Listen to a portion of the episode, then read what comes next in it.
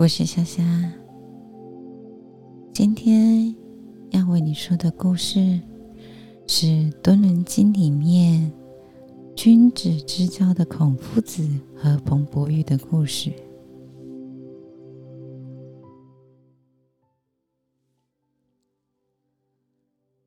当怀生宣宣圣为亲之结交，当怀宣圣。为亲之绝结交，我们应当怀想效法春秋时期孔夫子与魏国大夫彭伯玉，不在意年龄、身份的差距，能互相切磋砥砺，成就更好的学养与与品德。宣圣为什么叫是称呼孔孔子呢？啊，这是因为孔子他在汉平帝的时候被追谥了一个封号，叫包城宣尼公。然后在唐玄宗的时候被册封为文宣王，所以后世蛮多诗文就尊称孔子为宣圣。魏国的大夫彭伯玉比孔夫子年长了三十岁。但两人是志同道合的忘年之交。彭伯玉是一位品格高尚的君子，他总是严以律己，宽以待人，一生致力实践仁义，所以深受国君的信赖跟百姓的爱戴。有一次，彭伯玉跟魏国的某个贵族出游，走到一处梯田。青山绿水相互辉映，十分美丽。贵族告诉彭伯玉，他非常喜欢这片景色，未来打算铲平梯田，改建成自己的墓园。彭伯玉温和的跟贵族说：“我年纪比较大，应该会先您一步离开人世。”可否将这片沃土良田让给我，请您另外寻找其他合适的地方呢？贵族一听，晓得彭伯玉在婉转的劝他不要破坏农田，于是笑了笑，不再多说。有天晚上，卫灵公和夫人正在赏月，忽然听到外面传来马车的声音。却在大门前停住，过了一段时间才离开。卫灵公好奇的问夫人：“你知道这人是谁吗？”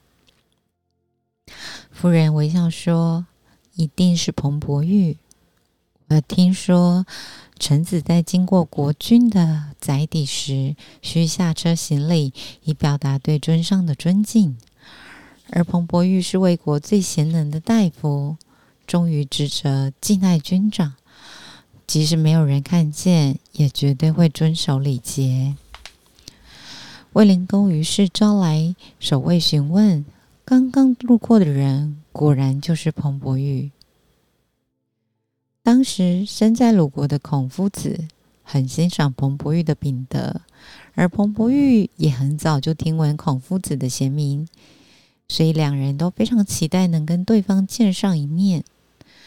后来孔夫子周游列国时，来到魏国，彭伯玉力邀孔夫子到家里做客，两人无话不谈，惺惺相惜。从此之后，孔夫子只要经过魏国，都会拜访彭伯玉，彭伯玉也会热情邀孔夫子留宿。常常一住就是好几个月。有一次，孔夫子受邀参加魏国某个大夫的公祭，但整个公祭过程极度草率混乱，让熟悉礼制的孔夫子看不下去，失望的提早离席。彭伯玉知道后，立刻向孔夫子致歉，并且不耻下问。谦卑地请教：我们魏国风俗鄙陋，不曾学习丧事的礼仪，可否请夫子不吝指教呢？孔夫子欣然答应，将丧礼的器物、制度、仪轨等细节一一说明清楚。彭伯玉听完赞叹不已，并根据这些内容为魏国制定了明确的丧礼规范。彭伯玉在听说孔夫子结束周游列国，返回到鲁国，立刻派使者前去慰问。孔夫子见到使者，迫不及待地关心问：“彭先生最近在做什么呢？”使者恭敬地回答：“彭先生时常自省，期盼减少过失，可惜尚未如愿。”使者离开后，孔夫子忍不住感叹道：“彭先生的使者真是太优秀了。”赞美使者温和有礼、坦率诚恳的谈吐表现，完全彰显了彭博玉以德化人、以德待人的美好风范。孔夫子与彭伯玉都拥有正直、恳切。宽和、忠厚的情操，并且不吝于分享所知，赞美对方的优点。这一份君子之间的万年情谊，散发着灿烂的光芒。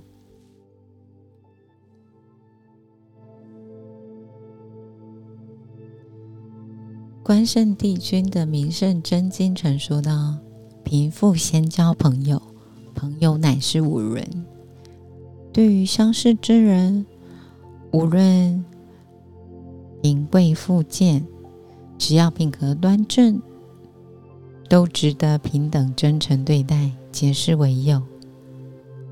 而朋友是五种伦常关系之一，若有守信互助，友谊能长久，对生命也有所注意。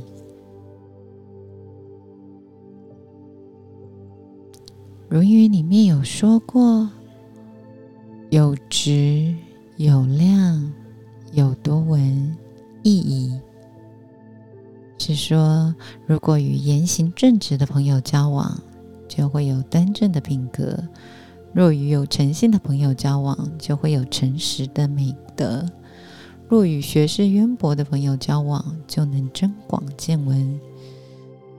所以，我们多亲近。良朋益友有助于人生的正面发展。犹太人里面最有名的物理学家爱因斯坦，他曾经说过：“世间最美好的东西，莫过有几个，其中一个就是头脑和心地都很正直的朋友。”